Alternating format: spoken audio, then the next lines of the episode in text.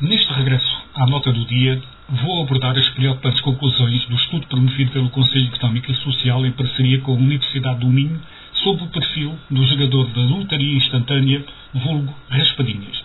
E o primeiro dado a reter sobre a Raspadinha é que este é o jogo mais rentável da Santa Casa da Misericórdia de Lisboa, com 1,5 mil milhões de lucro bruto por ano, ou seja, 4,1 milhões por dia o que faz de Portugal o país com o maior gasto per capita em lotaria instantânea de toda a Europa.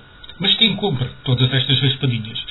Segundo o estudo, o perfil do comprador frequente é o seguinte: tem mais de 50 anos, o ensino básico ou secundário e rendimento abaixo do ordenado mínimo. Ou seja, quem é mais pobre, com menos meio de subsistência, é quem mais joga. Estamos a falar de pessoas com rendimentos baixos e que alegam sentir necessidade de comprar raspadinhas para ganhar dinheiro. Este contrassenso é a explicação dada por 83% das pessoas que jogam diariamente e 58% das, das que o faz todas as semanas. Sabendo que, em média, quem mais joga é quem mais perde dinheiro, somos obrigados a concluir que a grande maioria destes jogadores tem percepções erradas das probabilidades associadas aos prémios. Mas, para além do nível de rendimentos, quem são estes jogadores? São sobretudo pessoas entre os 51 e os 65 anos, com um nível de escolaridade baixo, ou seja, pessoas em vulnerabilidade contextual e socioeconómica. Mas então, como se justifica esta compulsão? Sobretudo se pensarmos que o consumo de raspadinhas é três vezes mais frequente entre quem oferece entre 400 e 664 euros por mês do que em pessoas com um rendimento líquido superior a 1.500 euros mensais.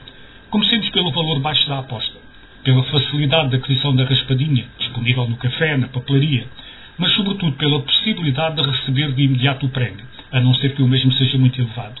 Temos ainda de juntar a subestimação dos, dos montantes gastos.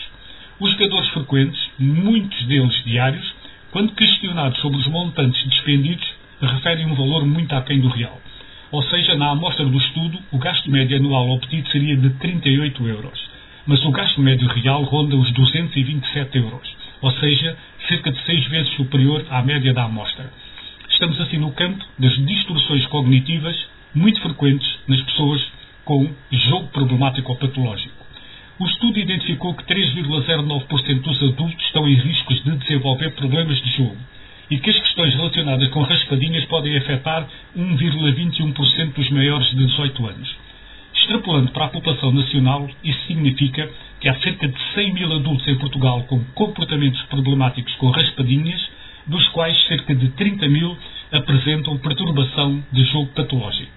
Dentro deste grupo encontramos ainda um neuroticismo instalado, ansiedade, raiva, depressão, alterações de humor e reações impulsivas.